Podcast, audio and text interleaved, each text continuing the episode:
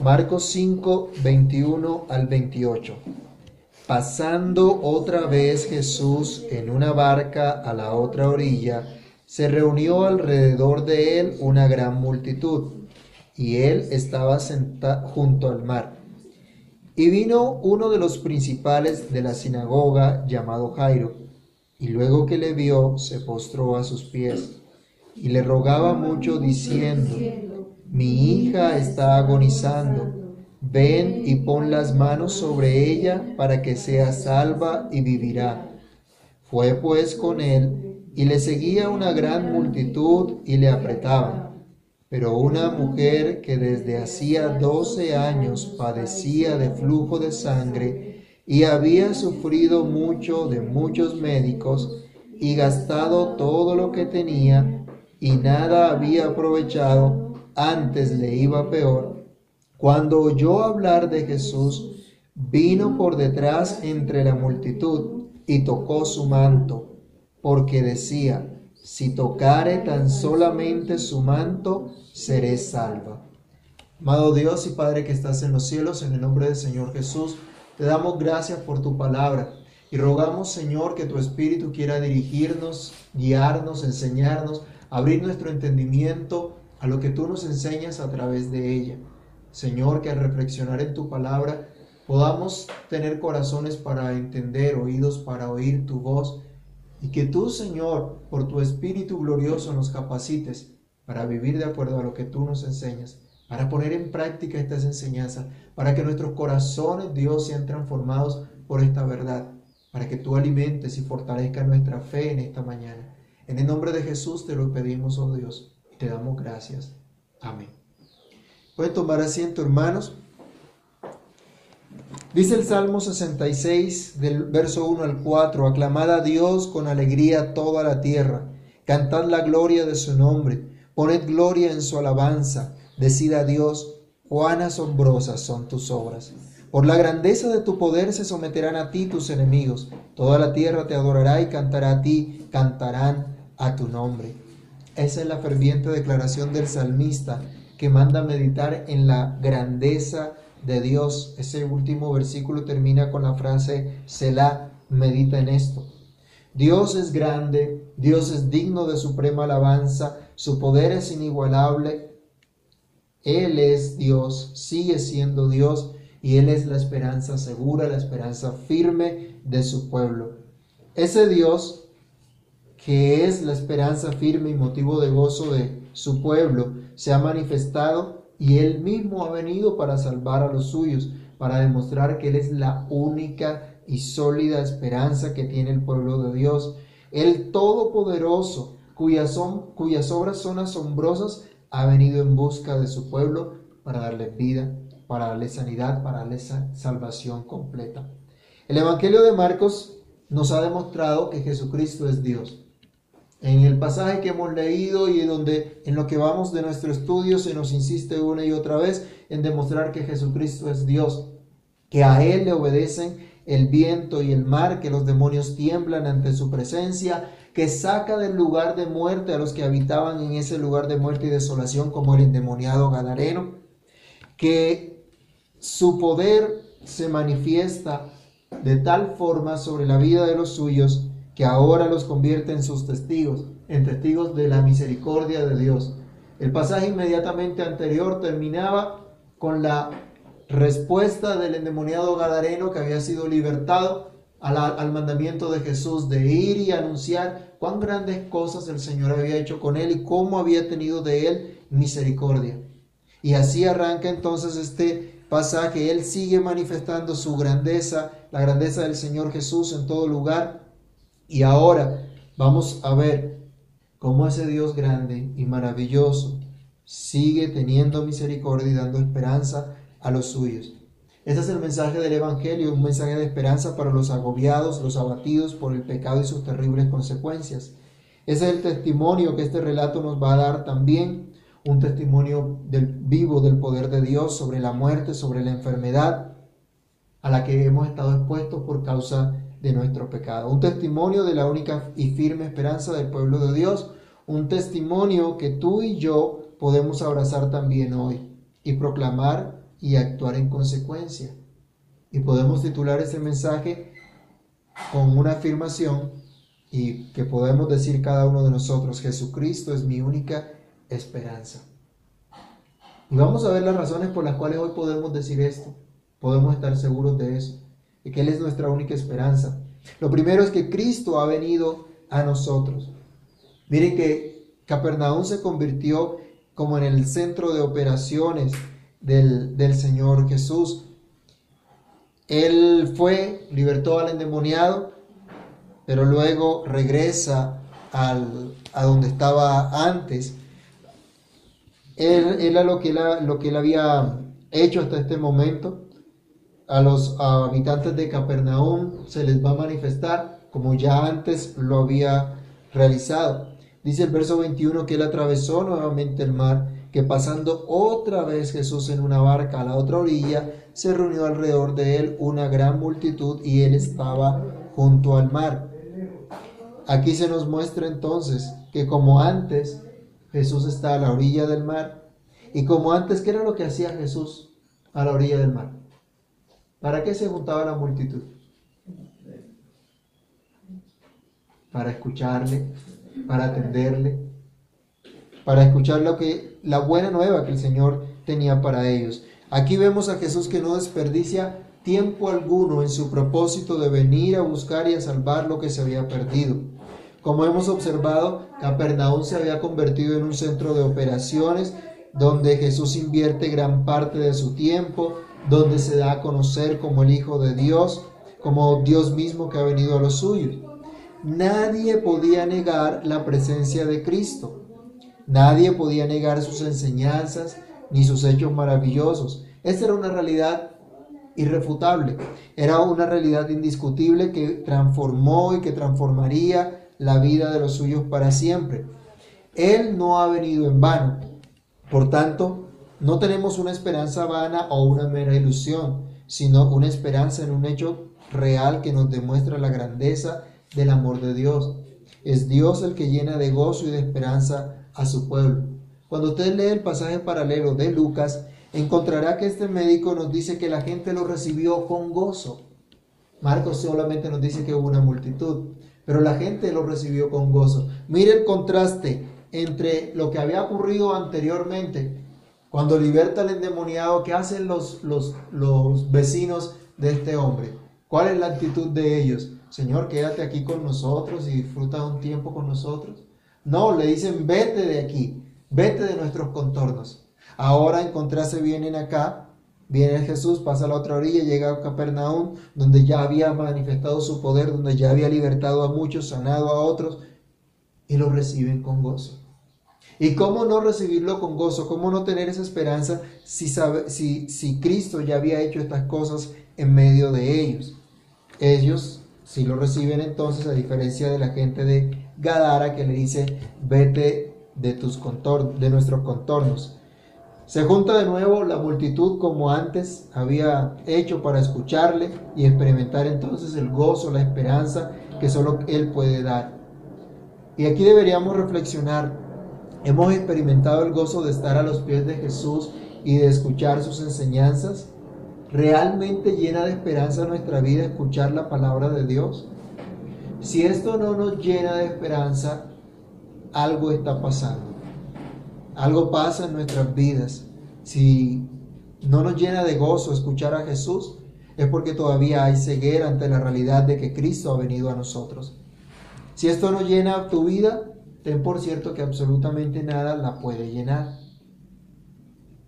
Todo lo que tú hagas buscando esperanza, buscando mm, refugio, buscando consuelo en medio de tu condición, siempre será en vano. Siempre será vacío porque la única esperanza solo puede tenerse en Cristo. La gente de, de Capernaum estaba gozosa, tenía ánimo en sus corazones, los enfermos podían tener esperanza porque en medio de ellos estaba uno que era poderoso para sanarlos, para libertarlos, para restaurarlos y podían acudir a Él sabiendo que Él recibe a todos los que vienen a Él. Eso es lo que nos demuestra este relato de los que vienen a Cristo. Dice el, el versículo acá, el 22, que vino uno de los principales de la sinagoga llamado Jairo. En el lugar de reunión en Capernaum, donde se reunía el pueblo para la adoración, habían ancianos encargados de gobernar esa sinagoga, de velar por el buen orden durante el tiempo de la reunión, pero también de velar por los intereses de toda, la, de toda esta comunidad. Y los que tenían este cargo gozaban de cierto honor. Jairo era uno de ellos. Era uno de los integrantes de ese grupo que cuidaban de esta congregación, de esta sinagoga. Pero la hija de Jairo dice que estaba a punto de morir. Y vemos que este hombre, de, que tenía un cargo importante, va a Jesús. Podía venir a él y podía presentar su petición ante él. Y más adelante se nos va a decir que también una mujer que por su enfermedad no podía estar entre los fieles que cada semana se reunían en la sinagoga, pero que había escuchado acerca de Jesús, de su obra, también viene a él con esperanza. También se acerca a Jesús. Y la gente toda en Capernaum sabía que podían acudir a Cristo. No importaba la clase social, su nivel de conocimiento, ni lo madura o lo incipiente que fuera su fe. Todos habían escuchado de Cristo, de sus hechos maravillosos. Todos sabían de su gran autoridad y doctrina. Por lo tanto, todos podían acercarse a Él. Y aquí vemos que Jesús lo recibe porque todos los que se acercan a Él son recibidos. Él realmente es quien ha venido a nosotros. Por esa razón podemos venir entonces a Cristo confiadamente, colocar nuestra fe, nuestra confianza en Él como el Salvador que nos libra cada día de nuestros pecados, como el Señor de nuestra vida, el dueño de nuestra vida y de todo lo que somos y tenemos, a quien debemos rendirnos por completo en todas las áreas de nuestra vida. Leamos nuevamente, dice, que vino uno de los principales de la sinagoga llamado Jairo, y luego que le vio, se postró a sus pies y le rogaba mucho diciendo, mi hija está agonizando ven y pon las manos sobre ella para que sea salva y vivirá. Como resultado del hecho de que Cristo ha venido a nosotros, lo segundo que aprendemos en este pasaje es que Cristo está con nosotros. Podemos decir que Jesucristo es mi esperanza porque Él está con nosotros. Cristo ha venido para estar siempre con su pueblo y por lo tanto se ha manifestado como ese Dios que siempre está presente, como ese Dios que conoce por completo la condición de su pueblo, como el que manifiesta y se, se, manifiesta a su pueblo y se relaciona con su pueblo, como el Dios al que debemos adorar. Jairo se postró, se humilló a los pies de Jesús. Marcos nos insiste una y otra vez en manifestar, en declararnos las obras de Cristo en las que se demuestra que Él es Dios. Arranca, arranca Marcos el Evangelio diciendo que Jesucristo es el Hijo de Dios. Y nos demuestra cada uno de sus hechos que Él es Dios digno de adoración. Calmó el viento y el mar demostrando que es Dios que tiene autoridad sobre todas las cosas. Vimos gente que se, humilla, que se ha humillado y se postra a los pies de Jesús rogando su compasión. Nuevamente ahora vemos esta escena y vemos a este hombre humillado, Jairo, como un hombre con cargo de, de cierto honor y relevancia entre el pueblo, también reconoce que el único digno de todo honor y ante quien se debe doblar toda rodilla es el Señor Jesús. Y eso nos recuerda lo que el apóstol Juan ve en el Apocalipsis. Ustedes lo encuentran en Apocalipsis 4:10, donde se nos dice que los ancianos que están delante del Señor, delante del Cordero, rinden sus coronas, echan sus coronas a los pies del Señor y le adoran por todo por toda la eternidad. Jesús no es un milagrero del cual podemos comprar una sanidad como muchos están vendiendo hoy día. Jesús tampoco es el especialista al cual debemos pagar por un tratamiento especializado. Él es Dios mismo que ha venido a nosotros, que está con nosotros y a quien en temor y temblor en gozo y profunda reverencia debemos adorar. Él es Dios con nosotros. Él está también como ese Dios al cual podemos clamar. Él tiene todo el poder para ayudarnos y socorrernos. Él es el Dios en quien podemos descansar expresando nuestra necesidad porque Él ya la conoce, porque tiene todo el poder de actuar en medio de nuestra total incapacidad y miseria. Podemos clamar a Él con confianza porque solo es Él solo es el que nos puede ayudar en realidad. Y esto lo enfatiza Marcos. La hija de Jairo estaba levemente enferma. Es lo que nos dice el pasaje. Que tenía una gripita. No, nos dice que estaba agonizando, estaba en las vísperas de su muerte, que no había tiempo de llevarla a médicos o a centros especializados si así los hubiesen.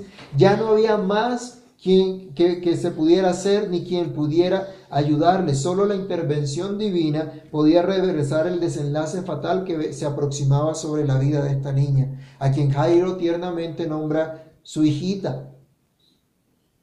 En el pasaje paralelo encontramos que él la llama hijita, de 12 años, pero es su hijita, su niña querida, su niña amada, cuya muerte causaría gran tristeza, gran dolor para él, para su esposa, para toda su familia. Pero cuando Jairo está clamando al Señor, la respuesta del Señor es, vamos, dice el verso 24, que fue pues con él. Jesús empezó a caminar con él, andar con él, pero le interrumpe en su caminata una mujer que hacía 12 años estaba enferma, que hacía 12 años tenía un flujo de sangre que ningún médico había podido curar, que ningún médico había podido tratar y, y dar con un diagnóstico acertado. No sabemos exactamente en qué consistía la enfermedad o la razón de ella, lo que sí nos dice aquí la escritura es que había padecido mucho, que se había gastado todo lo que tenía y no había conseguido ser sana durante todos esos 12 años.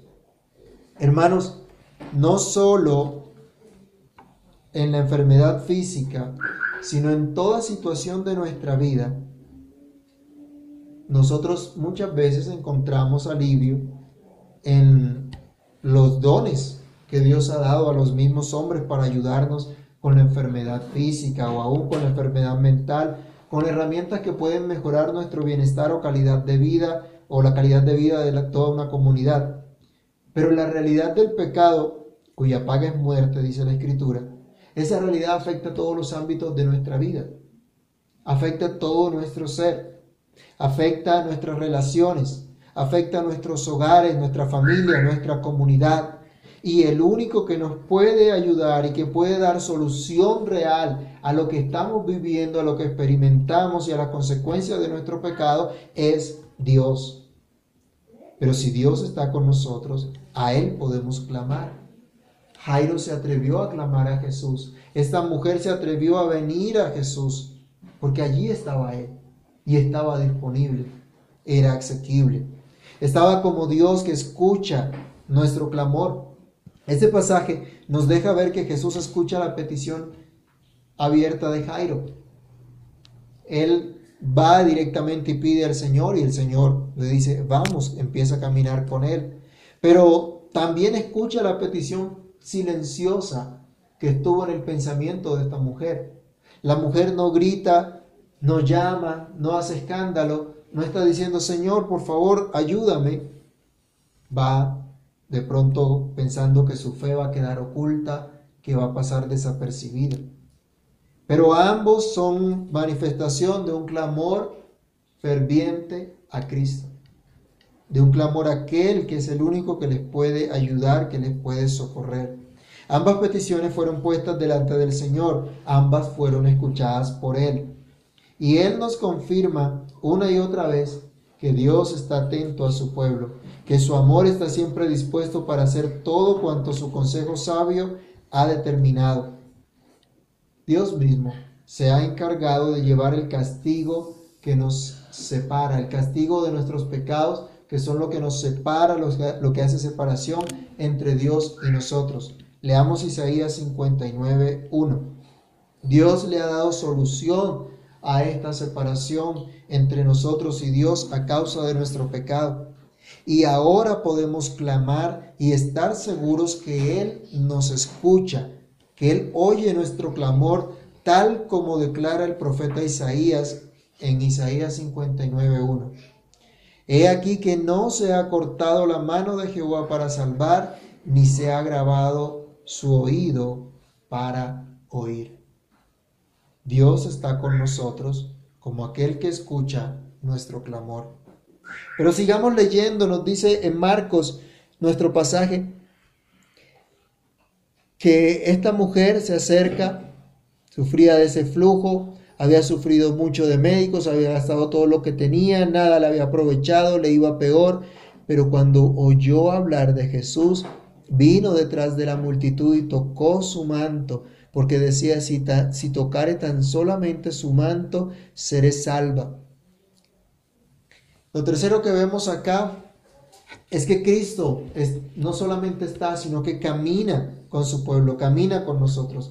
Recordemos que en el desierto el Señor caminó con su pueblo durante esos 40 años. ¿Recuerdan cómo caminó el Señor? ¿Cómo se manifestó el Señor con ellos? Que de día iba en una columna de nube y de noche en una columna de fuego. Siempre estuvo con ellos. El desierto no era de pronto lo más agradable y no creo que para nosotros hubiese sido muy agradable vivir en un desierto. Pero ¿saben qué era lo más agradable y lo más maravilloso? Que Dios estaba con ellos allí. Iba con ellos. Cristo era el que iba con ellos. Su presencia estaba con ellos tal como Dios le prometió a Moisés en, Éxodo 33, 14. El Señor le dijo, mi presencia irá contigo y te daré descanso. Si Cristo está con nosotros, si Cristo camina con nosotros, entonces Él realmente es nuestra única esperanza. Realmente llena de gozo, de descanso nuestra vida, trae paz a nuestra vida. Esa es la razón por la cual podemos tú y yo decir, Jesucristo es mi única esperanza, porque Él camina con nosotros demostrando su amor, demostrando su cuidado paternal. En el versículo 24 vemos otra vez a Jairo, eh, eh, atendido por el, por el Señor Jesús. Lo vemos ahora caminando con el Señor Jesús. Jesús no tenía la obligación de ir hasta la casa de Jairo. Jesús no tenía la obligación de atender a su llamado. Jesús podía haber dicho, después voy. Voy a dedicarme ahorita a enseñar y más tarde voy. Jesús había podido decirle que no o había podido dar una palabra simplemente y ya. Pero Jesús conocía la condición, la situación que estaba viviendo Jairo, lo que realmente él necesitaba y cuán necesaria era su presencia en ese lugar. Y allí demostró su amor tierno, su cuidado permanente, porque él comprende realmente la, la condición. Y él es paciente para con nosotros. Él conoce nuestras limitaciones y él busca siempre que podamos tener lo mejor, lo que Él ha determinado para nosotros como un Padre amoroso que Él es. ¿Cuánta seguridad le da a un niño el ver que su padre está con él? ¿Cuánta seguridad le da a un niño poder caminar con su padre que le cuida constantemente? Bueno, ¿cuánta seguridad nos da el Señor a nosotros que somos su pueblo, que somos sus hijos. Cuánta seguridad nos da nuestro Padre que está en los cielos, pero que está cada día con nosotros. No vemos aquí a Jairo con queja alguna o con reclamo alguno por la enfermedad de su hija. No lo vemos diciendo, Señor, ¿por qué permitiste esta situación? O, Señor, ¿por qué no te das prisa? Porque mi hija se está muriendo y necesitamos llegar mucho más rápido. No, Simplemente lo vemos caminando, confiando en Cristo, aprendiendo a caminar con Cristo, aprendiendo a andar con Cristo, descansando porque Cristo está con él, porque Cristo va con él. No hay lugar para las quejas, no hay lugar para la angustia y el desasosiego, aún en medio del dolor y la aflicción que tenemos nosotros también por causa del pecado y la maldad de una raza caída, alejada de Dios. Si Dios está con nosotros y si Dios camina con nosotros, entonces podemos estar seguros de su cuidado, su cuidado amoroso, su cuidado paternal, pero también de la seguridad que Él da siempre a nuestra vida. Jairo ya iba caminando, sabía que Jesús iba a poner sus manos sobre su hija para salvarle de su enfermedad, para darle vida. Y esto era suficiente para él, que Jesús estuviese caminando con él. Jesús tenía el firme propósito de ir y sanar a la hija de Jairo. Él tenía el propósito de, hacerlo. Por tanto, su poder eh, misericordioso no se limitaba a ningún tipo de enfermedad o a ninguna situación en particular. Así que la mujer que sabe de Jesús, la mujer que va por detrás para tocar a Jesús, piensa también ella puede ser sana.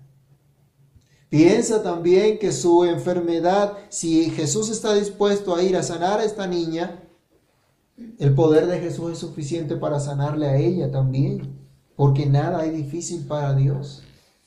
Hermanos, no importa cuál sea la realidad de nuestra condición ahora, no hay nada difícil para Dios. Él nos puede ayudar, Él nos puede sostener en medio de cualquier dificultad, así como ocurrió con los discípulos en la barca. Estuvieron en peligro, pero no se ahogaron. ¿Y por qué no se ahogaron? Porque Jesús estaba con ellos porque Jesús iba con ellos. No pereceremos tampoco, no quedaremos en la miseria del pecado y sus consecuencias eternas, porque Cristo está con nosotros, porque Cristo camina con nosotros, dando seguridad a nuestras vidas y dándonos valor para actuar confiando en Él. Jairo debía caminar en fe. Jairo debía seguir andando, debía seguir caminando hasta donde el Señor lo llevara. Jairo tenía que seguir caminando a pesar de que había una multitud que podía estorbar su paso. Había una multitud. ¿Es fácil caminar en medio de una multitud? Aquí en Bogotá es fácil subirse al Transmilenio en hora pico. En medio de esa multitud es algo tremendo.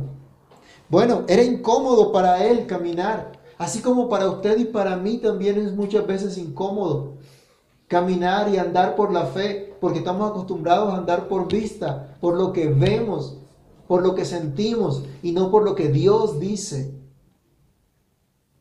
Jairo tenía que caminar a pesar de la dificultad, a pesar de, de la incomodidad que pudiera tener. La mujer que se acerca a Jesús era ritualmente impura a causa de su enfermedad no podía participar del culto público, no podía tener contacto con otras personas sin contaminarlos y hacerlos ritualmente impuros también e inhabilitados para adorar a Dios y tener comunión con su pueblo.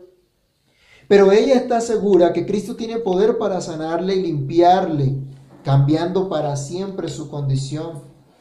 Ella no necesitaba que Cristo viniera y pusiera sus manos directamente sobre ella y se conformaba con solamente tocar, aunque fuera el borde, aunque fuera una punta, aunque fuera una borla del manto del Señor, y quedaría sana. Era la esperanza que ella tenía. Y se atreve a actuar, a abrirse paso en medio de la multitud, en medio de la opresión que había en esa multitud para llegar hasta el Señor. Actúa en fe, tiene el valor de ir y tocar al Señor Tal vez pensaba, bueno, tal vez con el hecho de tocarle solamente el, manto no voy a, a contaminarlo. Pero vence todos los temores, vence toda la situación que se le enfrenta, porque lo importante era llegar a Jesús. Tal vez no era la fe más elaborada del mundo. Tal vez no era la no tenía toda la teología más correcta pero tenía una fe simple, una fe sencilla en Jesús y actúa en consecuencia. Tanto la mujer como Jairo caminan en pos de Jesús. Ambos enfrentan las incomodidades y obstáculos de una gran multitud, pero ambos reciben valor para seguir confiando en el Señor. Uno para caminar a casa, otra, la otra para tocar a Jesús y ser sana. ¿Cómo no venir entonces a Cristo en arrepentimiento y fe?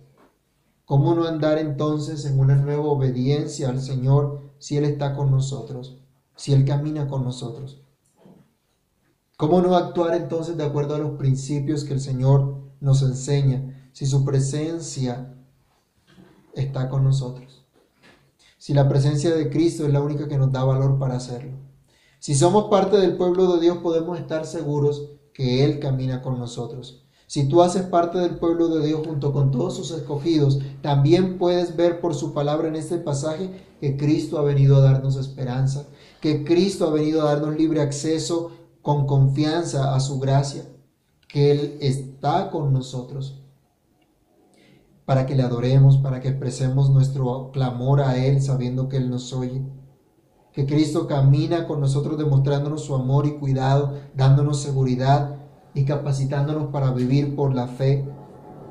Por todo esto, tú y yo debemos vivir agradecidos con Dios. Debemos vivir cada día en arrepentimiento y fe, mirando al Salvador en todo momento, en toda situación, viviendo y proclamando Jesucristo es mi única esperanza. Amado Dios y Padre Celestial, en el nombre del Señor Jesús oramos a ti y te agradecemos porque realmente tú eres nuestra única esperanza. Señor, ayúdanos a comprender que en nada ni en nadie vamos a encontrar lo que solo tú puedes hacer que nadie nos puede socorrer, ni nos puede sustentar, ni nos puede animar, ni nos puede ayudar fuera de ti. Señor, te ruego que nos des la fe para acudir a ti, para acudir con confianza a ti, Señor, en medio de lo que cada uno vivimos. Ayúdanos, Dios. Ayúdanos a tener una fe genuina una fe genuina que nos mueve a adorarte, a descansar en ti, a colocar nuestra mirada solamente en ti, Señor. Padre, ten misericordia de nosotros. Ten misericordia de tus hijos, Señor, hoy aquí. Y obra de tal manera en cada uno, para que como esta mujer o como aquel hombre pudieron expresar su clamor, y caminar contigo. Con confianza, Señor, nos acerquemos a ti. Que sepamos que tú eres asequible, Señor. Que podemos venir a ti. Que podemos confiar en ti. Señor, tú no los dejaste avergonzados a ellos. Tampoco lo harás hoy porque tú eres el mismo ayer, hoy, por los siglos. Ayúdanos, Señor. Ayúdanos a confiar en ti a depositar nuestra esperanza solamente en ti y a testificarle a otros con nuestra vida, con nuestras palabras, que solo el Señor Jesucristo es nuestra esperanza. Oramos, Señor, y te damos gracias. En el nombre de Jesús. Amén.